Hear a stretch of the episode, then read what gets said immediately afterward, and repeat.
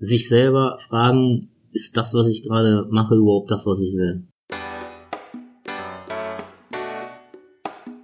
Hallo und herzlich willkommen bei Rocket Engineers, dem Karriere-Podcast für Ingenieurinnen und Ingenieure. Mein Name ist Lennart und ich bin Ingenieur und Host dieses Podcasts. In meinem Berufsalltag treffe ich jeden Tag andere Ingenieure. Manche davon sind erfolgreich, andere eher weniger. Ganz wenige gehen mit ihrer Karriere so richtig durch die Decke. In diesem Podcast versuche ich herauszufinden, was einen erfolgreichen Ingenieur ausmacht Dazu interviewe ich Ingenieure, die einen beeindruckenden Karriereweg beschreiten. Wenn du wissen willst, mit welchen Angewohnheiten, Fähigkeiten und Hacks auch du eine raketenhafte Karriere hinlegen kannst, dann bleib jetzt dran. Wenn du mehr erfahren willst oder die wichtigsten Hacks aus dem Podcast nochmal nachlesen möchtest, geh auf lennart-w-hermann.de.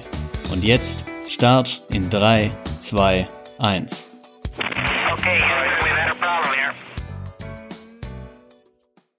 Heute haben wir den Geschäftsführer des Exzellenzclusters Internet of Production an Bord. Er hat sein Studium und auch die Promotion mit Auszeichnung abgeschlossen, den Best Junior Engineering Award gewonnen, die Borchers-Plakette gewonnen und vor seiner Tätigkeit als Geschäftsführer eine Forschungsgruppe im Bereich Prozessüberwachung geleitet. Herzlich willkommen, Dr. Matthias Brockmann. Ja, herzlich willkommen, Matthias Brockmann, hier im Podcast. Schön, dass du da bist. Ja, herzlichen Dank, dass ich hier bin. Wir starten direkt mal, um dich ein bisschen besser kennenzulernen. Du bist jetzt Geschäftsführer im Exzellenzcluster hier in der RWTH. Was mhm. macht man im Exzellenzcluster und besonders als Geschäftsführer im Exzellenzcluster? Ja, also mh, mm, lass mich erstmal äh, Exzellenzcluster erklären, was das ist, weil ich glaube, ähm, dass das nicht allen bekannt ist. Nee, das ist so ein RWTH-Buzzword. Ähm, das ist so ein RWTH-Buzzword, genau, oder beziehungsweise auch ein Buzzword ähm, ja, unserer Forschungs, ähm, unseres Forschungssystems in Deutschland.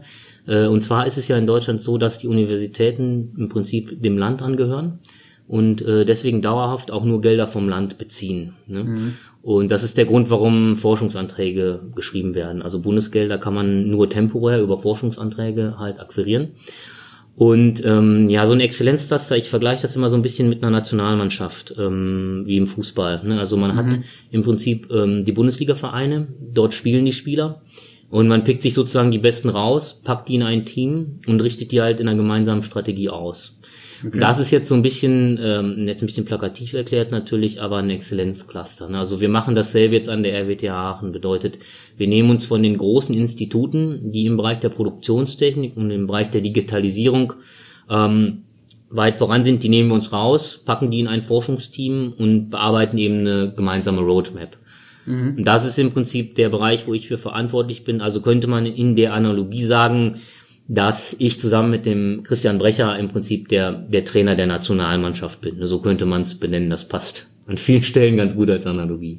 Ja. Der Cluster, wie hängt der jetzt mit der Uni zusammen? Weil es gibt ja noch diesen Begriff Exzellenz-Uni, Exzellenzinitiative, das ist ja nicht das Gleiche, ne? Genau. Äh, das Ding heißt jetzt Exzellenzstrategie für die nächsten zweimal sieben Jahre ähm, und äh, ist im Prinzip ähm, eine Möglichkeit, ähm, eben äh, permanente Bundesförderung für Cluster und Unis zu bekommen.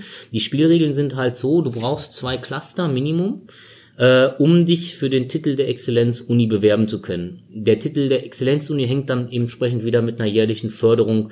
Ähm, ich glaube, es sind so, wenn man im Schnitt guckt, so 10 Millionen pro Jahr pro Uni, die du nochmal akquirieren kannst darüber. Ne? So, das sind so die Spielregeln. Das heißt, wir haben uns in Deutschland dazu entschieden, dass wir gegenüber anderen Universitäten ähm, fachliche Stärke wollen in Deutschland. Das heißt, ich sage jetzt mal plakativ, ähm, weil es so nicht ganz stimmt, aber geh nach Aachen, wenn du Ingenieurswesen studieren willst, geh nach Heidelberg, wenn du Medizin studieren. Mhm. Also ja, das ist, das stimmt so nicht komplett, ne? Also ne, weil auch andere Hochschulen gut sind. Ja. Äh, aber jetzt einfach mal um ein einfaches Bild zu vermitteln, ähm, ist das, was äh, wir als Strategie in Deutschland haben. Äh, und entsprechend äh, kann man eben auf die Cluster gucken, wenn man sehen will, was an der Hochschule gut ist. Und dann kriegst du nochmal mhm. die, die Förderung drauf, der Exzellenzuni, die sich aber mehr mit Strukturen beschäftigt. Ne? Also wie können wir Nachwuchswissenschaftlerinnen und Nachwuchswissenschaftler an den Unis halten? Was müssen wir bei der Lehre tun? Müssen wir die ändern? Ne? Ähm, was machen wir mit Gleichstellung, Internationalisierung und so weiter? Das sind halt Themen, die dann äh, über die Exzellenzuni gefördert werden. Entsprechend, okay. ne? Du hast ja eben auch schon gesagt, ihr pickt euch irgendwie so die, die Creme de la Creme raus in dem mhm. Exzellenzcluster. Jetzt du als Geschäftsführer und wenn du jetzt der Trainer bist, so ein bisschen ketzerische Frage, was ist für dich überhaupt Karriere oder Erfolg in einer Karriere? Weil das definiert ja, Ja. jeder für sich selbst irgendwie anders. Ja, das stimmt. Also persönlich für mich äh, ist Karriere, wenn du dir irgendwie im Leben ne, oder auch im beruflichen Leben Ziele gesetzt hast ähm, und die erreichst du so, wie du das für richtig hältst. Ne? Also das ist jetzt, ja, ist jetzt vielleicht so ein bisschen philosophisch gesagt, aber äh, ist am Ende aller Tage ähm, für mich äh, sozusagen das Geheimnis von einer erfüllten oder gelungenen Karriere. Ne? Ähm, Im Wissenschaftskontext äh, haben wir diese Leute natürlich anhand ihres akademischen Renommee rausgepickt. Ne? Das bedeutet natürlich immer so quantitative Dinge äh, wie Publikationen, muss man ja einfach so Ja, leider genau, sagen, es ja. ist irgendwo nicht der richtige, es ist manchmal nicht der richtige äh, Indikator an der Stelle. Ne? Ja. Ähm, also es wäre fast blöd, ich sag's, also das ist im Ingenieurswesen auch so ein bisschen anders. Wir messen uns ja an vielen Dingen. Ähm, das sind eben auch unsere Transfers, ne, was wir also wirklich in die Gesellschaft bringen, ähm, an unseren äh, Dingen, die wir erforschen. Ne. Ist aber auch thematisch natürlich zugeordnet. Das heißt, genauso wie in einer Nationalmannschaft einen Verteidiger und einen Stürmer brauchst, haben wir jetzt natürlich jetzt in der Analogie auch geschaut, dass wir Materialwissenschaftler haben, dass wir Informatiker haben, dass wir Leute aus den Humanwissenschaften haben. Natürlich im Großteil ne, unsere Institute, ne, also Ja. unsere produktionstechnischen Institute, die hier gut sind. Ne. Ja, okay, also du sagst Karriere ist, wenn man seine eigenen Ziele irgendwie erreicht. Findest du, ich habe manchmal das Gefühl, in Deutschland ist dieser Begriff Karriere so ein bisschen negativ behaftet. Man hat immer das Gefühl, Ja. das hat was mit Ellbogengesellschaft zu tun, mit ich habe was und im Vergleich dazu kannst du etwas nicht haben. Also, Ja, dass es das dieses. Nullsummenspiel ist, was ja häufig eigentlich gar nicht ist. Ich glaube, ich glaube, man muss differenzieren, also das mache ich zumindest zwischen Status und ähm, dem, was du wirklich erreichen willst. Ne? Weil, Okay. wenn wir mal ehrlich sind, wenn du jetzt guckst, jetzt, ja, jetzt schau mal hier, das ist jetzt auch Geschäftsführer heißt der Titel. Okay, Titel sind ja heutzutage, muss man auch ganz ehrlich sagen, ähm, da hast du einen Manager äh, und sonst was in den Firmen, da, da weißt du überhaupt nicht, was die machen. CEO, COO, Überall, CFO, überall. CDO, genau. ja, ja. Du, du weißt ja gar nicht, was, was die machen. Ja. Und ein Grund, warum ich zum Beispiel hier, und das ist, glaube ich, auch mittlerweile eine, eine Sache, die man überdenken kann jetzt für junge Ingenieure, ähm, du musst halt gucken, wie so dein Arbeitsalltag aussieht. Mir war immer wichtig, dass ich selbstbestimmt was machen kann. Und das weißt du von vornherein, glaube ich, nicht je nach Titel, ähm, was du überhaupt für Freiheiten hast. Ne? Also habe ich ein Budget, habe ich Leute, was passiert, wenn ich jetzt irgendwie ähm, ein neues Forschungsgebiet aufmachen will oder einen neuen Bereich, darf ich das, kann ich das, mit wem muss ich sprechen und so weiter und so fort. Und das ist so eine gewisse Selbstbestimmtheit, so eine Freiheit, die ich sehr schätze, die man ja beispielsweise das weißt du auch, aber auch als junger Assi äh, in, an der RWTH Aachen schon sehr früh hat meistens. Ja. Ne? Also dass man relativ selbstbestimmt arbeiten kann und auch muss. Ne? Das sind natürlich immer so zwei Seiten. Ne? Das wäre so für dich auch schon Karriereerfolg, wenn du Find sagst, ich schon, ey, ich habe das ich irgendwie schon. geschafft, mir eine Position zu erarbeiten, in der ich sehr frei arbeiten kann, sehr selbstbestimmt arbeiten kann. Das ist ja auch schon eine Form von, ich habe eine erfolgreiche Karriere oder ich führe eine erfolgreiche Karriere, wenn ich das also kann. zumindest in, mein, in meiner ähm, in meiner Definition Ja. ist das so. Ne? Wenn ich selber darüber nachdenke, wenn ich wenn man mich fragt, hast du, also wie sieht deine Karriere aus und, und was, was, ne, hast du das erreicht, was du wolltest? Ja. Und ich, ich messe das halt mehr an solchen Dingen, ne? Weil mh, das ist immer so eine Frage, das muss natürlich jeder Mensch für sich selber entscheiden, womit er glücklich ist im, im Leben, ne? Und auch da, da spielt das berufliche Leben, das private Leben natürlich irgendwann zusammen, ne? Ähm, aber das, das ist für mich äh, eine gelungene Karriere, ist eben, ne, genau, wenn du diese Dinge, die dich glücklich machen, erreicht hast. Ne? Das, das Okay. ist von jedem unterschiedlich. Der eine möchte auch Status haben, möchte viele Leute haben, ne, mit denen er zusammenarbeitet, die sozusagen, ja, ich sag jetzt mal, für ihn arbeiten. Ne? Äh, das muss, glaube ich, jeder selber entscheiden. Ne? Deswegen ist der Begriff Karriere, glaube ich, mal sehr subjektiv an der Stelle. Von außen kann man das ja jetzt gar nicht sehen. Also ich kann ja, wenn ich dich jetzt sehe in deinem Arbeitsalltag, gar nicht sagen, okay, der arbeitet sehr selbstbestimmt. Mhm. Aber was man sieht, sind beispielsweise Auszeichnungen. Mhm. Und wenn man sich jetzt seinen Berufsweg anguckt, dann könnte man schon sagen, dass der eher von Auszeichnungen gespickt ist. Also du hast den Best Engineering Award bekommen, du hast den Master mit Auszeichnung, die Promotion mit Auszeichnung, die Borchers-Plakette. Ähm, wie erklärst du dir das? Also man kann in dem Fall ja nicht mehr von Zufall reden, ne? Ja, also ich, ich glaube, ähm, zum einen ist das eben so, dass ich immer äh, Bock auf das gehabt habe, was ich da mache. Ne? Ähm, also irgendwie, ähm, keine Ahnung, ich war immer äh, fasziniert von Flugzeugen und von Raumfahrttechnik. Und Das war im Endeffekt das, was mich dazu gebracht hat, äh, Ingenieurswesen zu studieren, Maschinenbau. ähm, Klassiker. ne, genau, also so und dann dann habe ich eben auch äh, Luft- und Raumfahrttechnik vertieft und dadurch, dass man einfach Bock auf die Sachen hat, bist du auch gut, dann schreibst du gute Klausuren, ne? Äh, Ja. Finde ich, ne? So, dann dann bist du gut in dem, was du tust. Und äh, das gilt eben auch äh, entsprechend dann nachher für die Produktion. Also ich glaube, wenn du Bock drauf hast, auf was das du da machst, fängst du an zu hinterfragen. Das ist so klassisch dieses, warum ist das so, warum ist das so, ne? Ja. Dann lernst du halt im Prinzip nicht mehr für die Klausur, sondern weil du Bock drauf hast, ne, weil dich das interessiert, ne? Und okay, also das ist das ist nett von dir, dass du das sagst mit den gespickten Auszeichnungen, aber okay, das ist jetzt Ja, natürlich wenn man auch irgendwie, ne, betrachtet, dann- schön, dass das dass es das gibt, ne? Ja. Also, ne, und Klar, das ist auch schön, ein solche Benefit Auszeichnungen. dann, ne? Ja, genau, auf jeden das Fall. ich gut.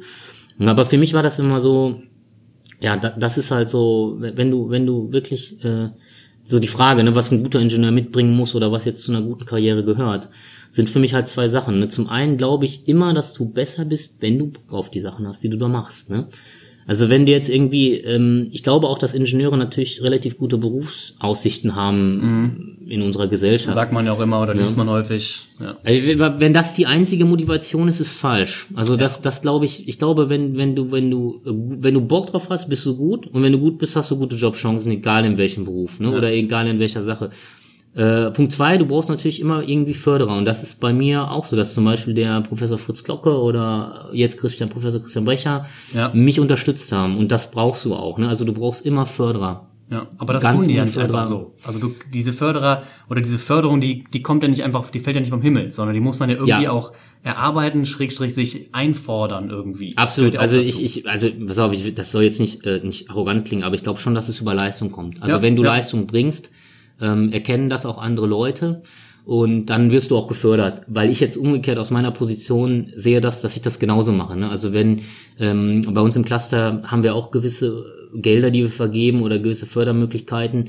Und ich merke einfach andersrum, wenn jemand kommt und, und Bock drauf hat und auch eigenständig aktiv fragt, ne, äh, dann ist es für mich immer schon ein gutes Zeichen. Ja. Ne? Und das Ja. ist eigentlich das, ähm, ja, was, was so über jetzt, sagen wir mal, wenn man so unterscheidet zwischen dem, was du was so wichtige Sachen sind, die du mitbringst. Ne? Also ich glaube, so eine gewisse Art ähm, äh, Grundbildung hat sowieso jeder Ingenieur, wenn er irgendwie hier studiert hat oder promoviert. Ne? Und was viel wichtiger ist, ist halt so dieses, dass du bereit bist, dann nochmal dir ein neues Themengebiet anzueignen. Ja. Dass du bereit bist, irgendwie auch mal äh, aus deiner Domäne raus, irgendwie, ne, irgendwie mit Informatikern zusammenarbeit und da auch nochmal nachfragst, was ist das überhaupt? Oh, das kenne ich gar nicht, diese Methode. Dann werde ich mir mal irgendwie bis morgen reinziehen, was das ist und dann kann ich da auch mitreden Genau, und so das mit verstehen. Drive, Eigeninitiative und auch Leidenschaften. Also wenn du sagst, Ja. ey, du hast da gar keinen Bock drauf, dann machst du das ja nicht. Ja. Dann eignest du dir sowas ja nicht an. Das muss ja irgendwie Ja. schon intrinsisch motiviert sein. Absolut. Und das ist ja im Prinzip auch so, das beobachte ich jetzt im Cluster, dass so die Grenzen der Disziplinen natürlich immer mehr verschwimmen. Ne, wer, wer ist der Ingenieur, wer ist der Informatiker? Das, das gibt's, wer ist der Werkstoffwissenschaftler? Das gibt's so in dem Sinne ja auch nicht mehr bei uns. Äh, jetzt rede ich über Produktionsingenieure, ne, weil du immer so ein bisschen von allem wissen musst, um das Gesamtbild überhaupt äh, zu, zu verstehen. Ne? So, das, das, das bleibt halt sowieso, glaube ich, auch in unserer Gesellschaft heutzutage nicht aus. Ja, Also stimmt. Themen wie Blockchain, Digitalisierung, KI, die sind ja auch für dich im Alltagsleben irgendwie von Interesse, dass man mitreden kann. Ja. Ne? So. Würdest du in dem Zusammenhang auch sagen, dass egal in welcher Branche, ob das jetzt Produktion, Automobil, Luft- und Raumfahrt ist, man als Ingenieur bei diesen Hot Topics, die halt gerade da sind, lass es Blockchain sein, Industrie 4.0, was damit zusammenhängt, dass man da immer auch so ein bisschen up-to-date sein muss, also auf dem Schirm haben muss? Ja, was heißt muss, ne? Das, das ist so ein bisschen äh, die Frage für mich, ob, ähm, ja, also das, das muss jeder selber beantworten. Ne? Ich, es ist, muss, muss hört sich, also ja, ich glaube schon, dass man bei jeglichen Dingen, äh, die so in der Gesellschaft umherschwirren, äh, irgendwie ähm, sozusagen mit einer akademischen Ausbildung befähigt sein sollte, die Hintergründe zu verstehen. Das gilt Ja. jetzt sogar nicht nur für technische Themen, sondern Ja. für alle Dinge. Na, jetzt ist unsere Welt halt so komplex geworden, dass du bei bestimmten Sachen äh, kannst du halt nicht mehr wirklich ne, ähm, neutral die Informationen irgendwie angucken, ohne ein Studium in Politik, Geschichte oder sonst was gehabt zu Man haben. kann ja auch nicht alles wissen. Ne? Man Das kann irgendwie nicht mehr. alles wissen. Das ist so, das ist halt so. Ne? Aber ähm, ich glaube, was, was so bei diesen Hot Topics, also ich rede jetzt mal über die Hot Topics äh, in der Technik, ne? Mhm. Ähm, Finde ich, sollte jeder Ingenieur aus Eigenantrieb zumindest mal befähigt sein, den Wikipedia-Artikel aufzumachen, zu verstehen, was künstliche Ja. Intelligenzalgorithmen sind oder so, ne? Weil wir, wir haben das alles gelernt. Ne? Das sind manchmal ja nur sozusagen ne, ähm, ne, alter Wein in neuen Flaschen. Aber auch Stimmt. das muss man irgendwie wissen ne, und, und hinterfragen. Und also somit gesehen die Antwort, ja, ich denke, ich finde schon, dass man das muss als Ingenieur. Sozusagen die, die ethische Verpflichtung eines Ingenieurs, da, da Ahnung von zu haben. Ne? Wir hatten das eben mal ganz kurz angerissen bei den Auszeichnungen. Ich habe jetzt noch eine Frage, und zwar, als du die Gruppenleitung übernommen hast. Ja. Mhm. Bei dir eine Gruppe Prozessüberwachung, Mhm, richtig? genau. Mhm. War das für dich eine aktive Entscheidung? Hast du gesagt, ich will das machen und ich arbeite darauf hin? Oder hat sich das irgendwann ergeben und einfach abgezeichnet, so wie der Vorgänger ist gegangen, du warst irgendwie der Älteste und hast das deswegen übernommen? Also ich ähm, komisch, ne? Ich würde dir jetzt antworten, nö, ich habe nicht äh, auf diese Position hingearbeitet. Äh, Fakt ist aber, dass mich äh, diese Arbeit, was wir tun in dieser Gruppe PÜ, immer mehr interessiert hat, ähm, als dass ich nur auf meine eigene Arbeit geguckt habe. Ne? Ähm, das, das ist natürlich irgendwo fließend diese Grenzen. Ne? Ja. Klar, ich sag noch mal andersrum. Ich glaube, wenn ich jetzt nicht Gruppenleiter geworden wäre, wäre ich schon irgendwie enttäuscht gewesen. Ne? Aber es ist jetzt nicht so, dass ich darauf hingearbeitet habe im Sinne von, ich fange da jetzt an und will Gruppenleiter werden. Ne? Okay. Es ist natürlich fließend. Ne? Ich glaube schon, dass du mit ähm, einem gewissen Interesse einfach ähm, an beispielsweise so einer Arbeitgruppe PÜ fragst du dich, was macht dein Kollege da? Was macht äh, deine Kollegin hier? Ist es irgendwie so im, im, im Sinne unserer Gruppe? Sollten wir da hinarbeiten oder sollten wir das nicht? Fängst du halt an, über strategische Themen nachzudenken. Und dann ist halt, glaube ich, schon der nächste Schritt, dass du so eine Position machen willst. Ne? Ja. ist halt genau die Frage zum Beispiel, ich gehe mal wieder in die andere Analogie zurück, ob du als Spieler irgendwann Trainer werden möchtest oder nicht, weil irgendwann spielst du halt nicht mehr, ne? Dann ist halt die Frage, hast du vorher schon irgendwie nachgedacht, ob diese Strategie sinnvoll ist oder ob jetzt die Außenverteidiger hochstehen oder sonst was, ne? Gibt Leute, die haben da irgendwie Interesse dran und es gibt Leute, die haben da kein Interesse dran. Und da glaube ich, muss man von vornherein, wenn man wieder auf dieses Karrierethema zurückkommt, ehrlich zu sich sein, ob man überhaupt Bock auf sowas hat, ne? Ja. Also das, was so, was, was so eine Managementkarriere, was man dann so sagt, ne? Also ich glaube, dass du das Karriere, wie ich das eben sagte in meiner Definition, ähm, du musst halt nicht diese Hierarchiestufen hochkratzeln. Ne? Das ist nicht unbedingt Karriere. Äh, da muss man auch, glaube ich, ganz ehrlich zu sich sein, ob man das überhaupt will. Ne? Weil Klar. das, das will auch Ja. nicht, will nicht jeder der Nee, Trainer sein. das will lange nicht jeder. Ja? Du hast mir jetzt so ein bisschen irgendwie die perfekte Überleitung zu der nächsten Frage gegeben. Und zwar, ich diskutiere häufiger auch mit, mit Kumpels und Kollegen auch, wenn ich Ingenieur bin und ich möchte aufsteigen in, auf der Karriereleiter, muss ich irgendwann ins Management? Oder kann ich weiter technologisch arbeiten? Oder ist es irgendwann, wie du jetzt gesagt hast, andere Aktivitäten? Du als Geschäftsführer machst ja jetzt auch keine Hardcore-Forschung mehr in dem Sinne. Ne? Ja, du bist ja, du leider. baust keine Modelle mehr, du programmierst nichts mehr in, in LabVIEW oder sonst was. Muss das sein?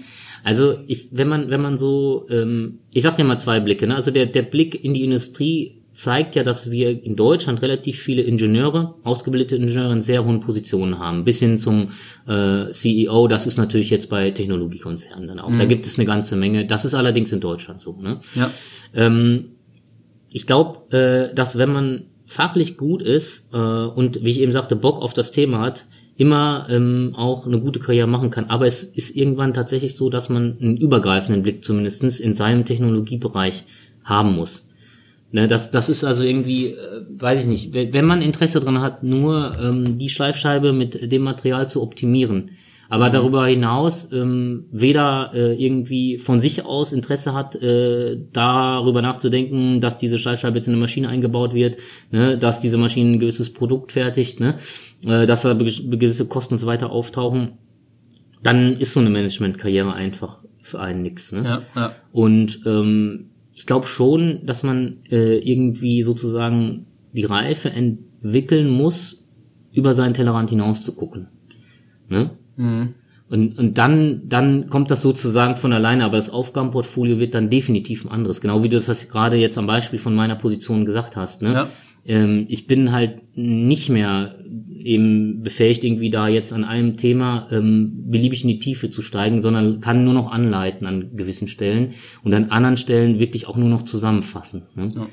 Das ist halt so. Aber für mich war das zum Beispiel so, dass das sozusagen ähm, wie, wie so eine Art ja, Entwicklung in der Reife, ne, dass, dass, dass von mir aus selber irgendwie, dass ich da auch mehr Bock zu gehabt habe, ne, dass ich halt nicht mehr äh, nur noch zum Beispiel Prozessüberwachung bei spannenden Prozessen machen wollte, weil mich das schon immer interessiert hat, was machen eigentlich die Edit-Leute, ne, was geht eigentlich äh, beim, beim Spritzguss äh, ab, ne, was machen die Textilleute, ne, ähm, also ist schwer zu sagen. Ich glaube so rum, dass wenn man jetzt ganz tief in der Technologie drin steckt, dann wird es schwer, eine Karriere in diesem Sinne, wie du sie gerade gesagt hast, zu machen.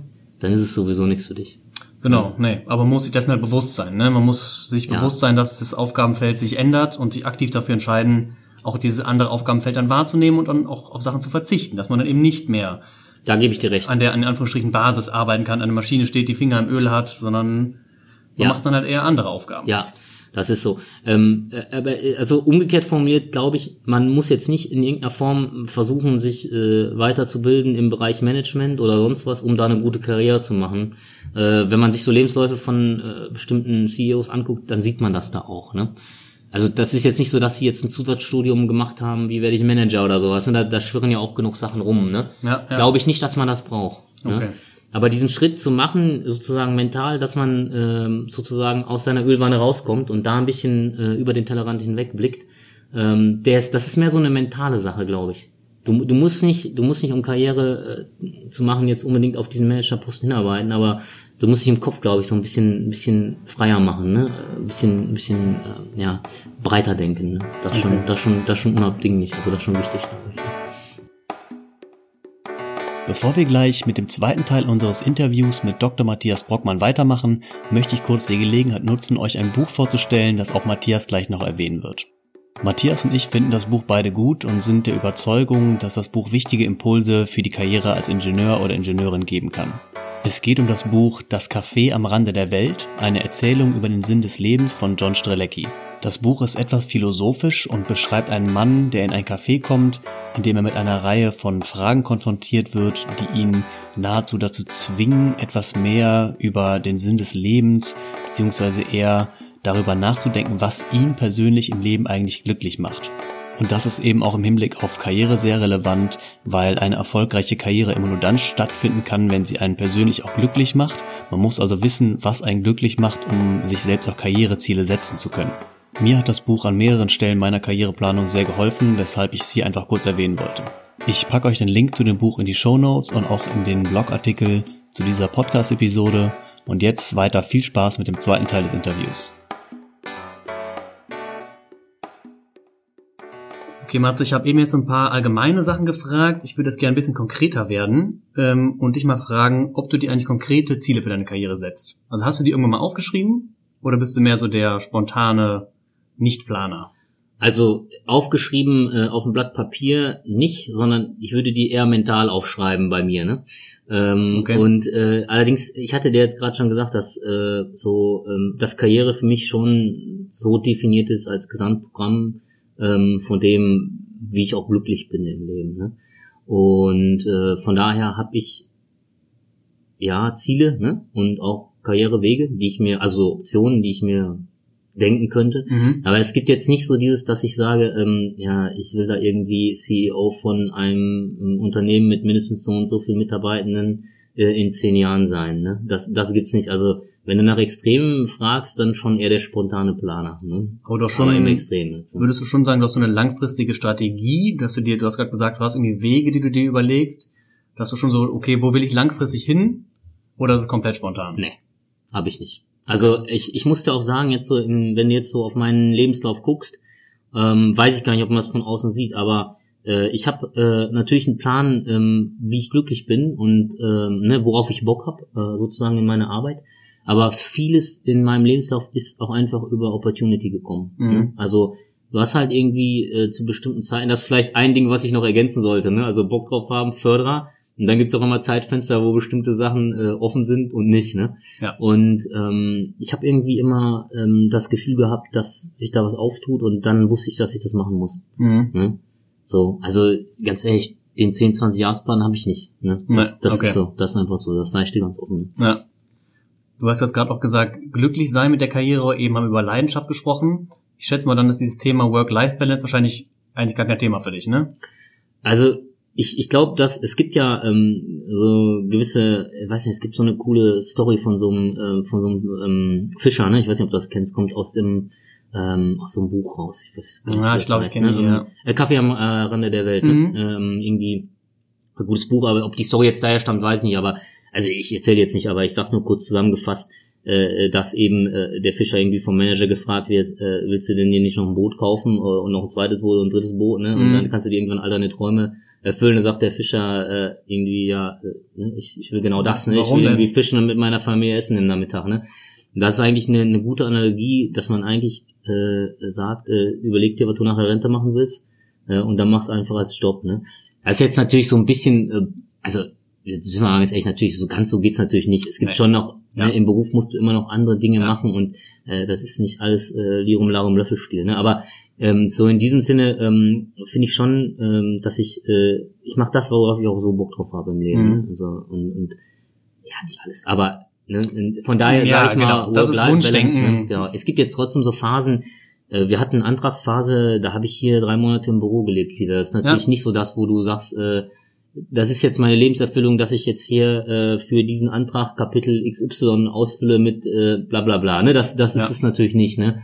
Ähm, aber das, das gehört halt dazu dann. Ne? Also so ganz so blauig kann man es nicht sehen. Ne? Aber ich glaube, Nein. dass Work-Life-Balance sich in dem Sinne erledigt, als dass wenn du jeden Tag äh, zur Arbeit gehst und äh, das auch Dinge sind, die dich im, im persönlichen Leben interessieren, brauchst du da keine strengen Regeln mehr in dem Sinne. Ne?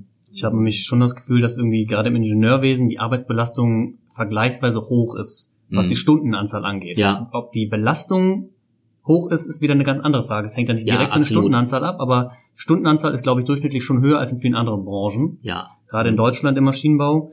Deswegen war auch meine Frage so ein bisschen nach ausgerichtet, ob du Routinen hast, um irgendwie diese, wenn man es Work-Life-Balance nennt oder Mhm. den Spaß der Mhm. Arbeit irgendwie zu erhalten. Hast du da so eine gewisse Art Routine? Also kommst du immer ins Büro, machst erstmal einen Kaffee oder wie läuft das bei dir? Ja, also äh, die, ich glaube, diese Routinen, die baut halt jeder irgendwann in seinem Arbeitsleben auf, ne? Also dass man irgendwie strukturiert arbeitet. Da habe ich auch viele Dinge ausprobiert und ähm, da muss man einfach irgendwann ehrlich sein eigenes System finden. Ne? Also ich mache das am E-Mail-Fach und habe dann irgendwie ähm, eine Online-App äh, mit mit äh, mit irgendwie so eine Tasklist, ne? Ähm, und ähm, es gibt Leute, die kenne ich, die machen das mit Post-its oder schreiben die Sachen auf. Also ich, das stimmt schon, ich habe meine Routinen, wenn ich ins Büro komme, wie ich was wegarbeite morgens ne, oder wie ich das strukturiere, die Arbeit. Ne? Also die Strukturierung der Arbeit ist in der Routine drin. Ähm, ich glaube, das Thema, was du eben sagtest, äh, mit, mit, der, mit der Zeitbelastung, ist halt immer so ein bisschen, äh, ich sage immer, ne, das Gras wächst nicht schneller, wenn man dran zieht. Ne? Also ich will damit sagen, ähm, dass äh, du die Arbeit, die wir machst, die wir machen, kann man nicht so in Stunden beziffern, weil wir jetzt nicht am Band stehen und da fallen Teile runter. Ja, manchmal klappt es, manchmal nicht. Es Ja. Wir arbeiten innovativ, wir müssen Lösungen erdenken. Das äh, gilt für das Technologische, gilt aber zum Beispiel bei mir auch im Alltagsleben, dass ich überlege, wie wir ähm, gewisse Themen ähm, im Cluster ähm, voranbringen können. Da muss man sich überlegen, wie man das äh, am besten organisiert, welche Leute man einlädt, wen man zusammen ähm, irgendwie äh, arbeiten lässt und so weiter. Ne? Und das, das kann halt auch mal sein, dass du irgendwie abends unter der Dusche stehst und da geht dir das Licht auf, weil das ja weiterrattert im Kopf. Ne? Ähm, also von daher, ich gebe dir recht, dass die Arbeitsbelastung äh, hoch ist, was die Stunden angeht. Ähm, glaube aber auch, dass das ähm, ja in diesem Sinne nicht so gut messbar ist, ne? dass, dass du nicht unbedingt Stu Arbeitszeitstunden auch messen kannst an der Stelle in unserem Job. Ne? Nee, ist schwer. glaube ich schwer, auch, dass man ne? das nicht kann. Ja. Kannst du mal ganz kurz vielleicht deine, dieses Tool oder die, die Vorgehensweise, das System, was du nutzt, umreißen? Weil ich finde das immer sehr interessant. Ich habe auch viele irgendwie Ja. Bücher dazu gelesen, gibt es ja ganz viele, irgendwie von David Allen, Getting Things Done, Ja, Stephen genau. Covey. Ja, ja, genau. Das hatte ich, das kenne ich auch, Getting Things Done. Ähm, Ja. Ich habe einfach, also ich weiß gar nicht, ob das in dem Buch steht. Ich hatte es, glaube ich, nur mal gelesen. Ich habe im Prinzip äh, Kategorien in meinem E-Mail-Konto. Ich muss jetzt dazu sagen, dass ich zwei Sekretärinnen habe, ne? Deswegen nehmen die mir Ja, natürlich ja, auch ein bisschen okay. Arbeit ab. Aber es ist ja im Endeffekt, also da habe ich Warten, wichtig, beantworten und äh, Lesen drin. Mhm. Ne? Und ich kategorisiere meine Arbeit komplett eigentlich ähm, übers E-Mail-Eingangsfach Mhm. Ähm, und ordne die erstmal weg, wo muss ich überhaupt was machen. Da, wo ich nichts machen muss, ordnen meine Sekretärin manchmal selber weg oder antworten, okay, das ist raus, da, da habe ich nichts mehr mit zu tun. Ähm, und dann geht's eben wirklich genau, muss ich jetzt wirklich schnell irgendwie antworten? Ne? Muss ich überhaupt antworten? Sollte ich das mal lesen, ne? Oder lassen Ja. wir das Ding mal warten? Also so klassisch, strategisch und so weiter. Nur, ich habe das über die Jahre wirklich, ich kann dir einfach mal mein, meine Strukturierung in der Anfangs-Assi-Zeit zeigen und Mhm. jetzt, die schon ordentlich eingedünnt ist, Ja. habe quasi Anfang diesen Jahres nochmal meine Ablagefächer so eingekürzt, als dass ich gemerkt habe, dass ich da 20 Unterordner habe, die ich eh alle nicht nutze. ja. Wenn Ja. man nicht reinguckt, dann. Da guckst du nicht rein und da muss Ja. man knallhart ehrlich zu sich sein und sagen, ey, das brauche ich sowieso nicht, da musst du wieder umstrukturieren. Ne? Und das mache ich eigentlich permanent, ne? dass ich mir irgendwie überlege, Systeme ausprobiere. Dann habe ich mal angefangen, mir sozusagen selber Termine zu setzen, wann ich was mache im Kalender. Das ist aber auch Quatsch, habe ich da wieder sein gelassen, ne? so dass ich jetzt so eine Art, ich habe dann äh, im Prinzip eine, genau, und dann übertrage ich das in eine App ich sag jetzt den Namen nicht, um nicht Werbung zu machen, aber Mhm. äh, da habe ich im Prinzip äh, eine ähnliche Strukturierung.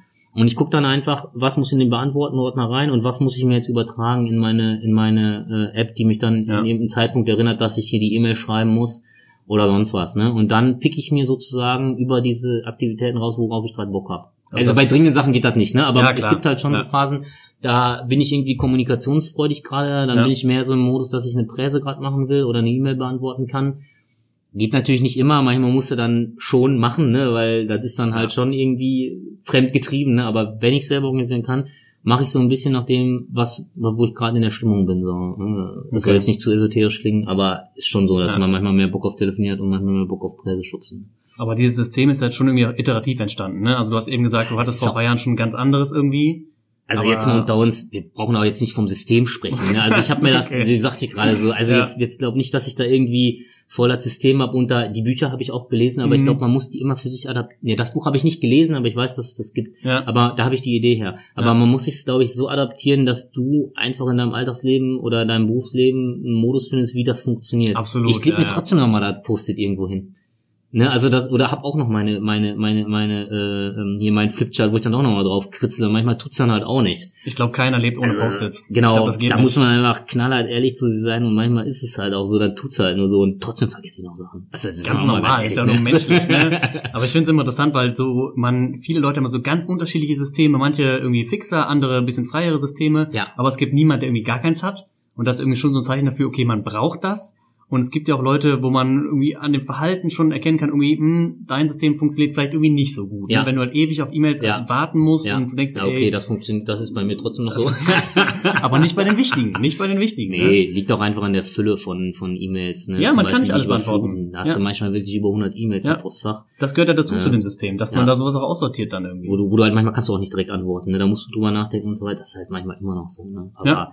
Aber ist halt auch äh, individuell. Muss jeder, Ja. das ist fast wie bei Lernen. Ne? Jeder muss selber verstehen. Und ich glaube, das ist auch eins, was aus dem Studium oder auch in dieser Karriere entwickelt, selber, was du mitnehmen solltest. Wie ticke ich? Ne? Was funktioniert für mich am besten? Wenn Mhm. du das rausgefunden hast, hast du auf jeden Fall schon einen super Benefit Ja. aus jeder Doktorandenzeit oder Studentenzeit, ne? was auch immer. Das Ja, ist ein glaub ich auch. Riesending, Das was ist du lernst. individuell. Ne? Also, Ja. Das ist schon nicht unwichtig. Vielleicht noch zum Schluss eine Frage, die vielleicht auch schwer zu beantworten ist. Was können jetzt Hörer ab heute, ab sofort, ab morgen anders machen ihrem Berufsleben, wenn sie sagen, ich möchte Karriere machen und ich möchte irgendwie was dafür tun, ich möchte aktiv werden? Also, dass man jetzt nicht nur hört und hört und zuhört, sondern sagt, ey, okay, morgen probiere ich das und das mal aus. Also äh, ich glaube, zum einen strukturiert arbeiten ist halt gut, ne?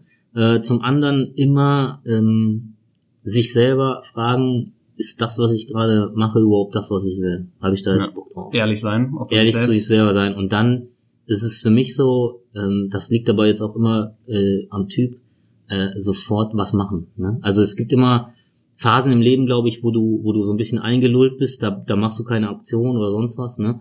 Ähm, und es ist ja auch schwer, jetzt zum Beispiel von heute auf morgen einfach den Job zu wechseln. Ne? Sind wir auch ganz ehrlich, das kann man aus verschiedensten Gründen nicht einfach so machen. Ne? Ähm, aber ich glaube, ähm, ja, das, das kann einfach nur ein Aufruf sein. Ne? Wenn man, wenn man äh, sich analysiert und sagt so, das ist es nicht, ne, muss man auf jeden Fall hier und da schon mal eine Aktion machen. Das können ja auch immer kleine Schritte Tag für Tag sein, ne?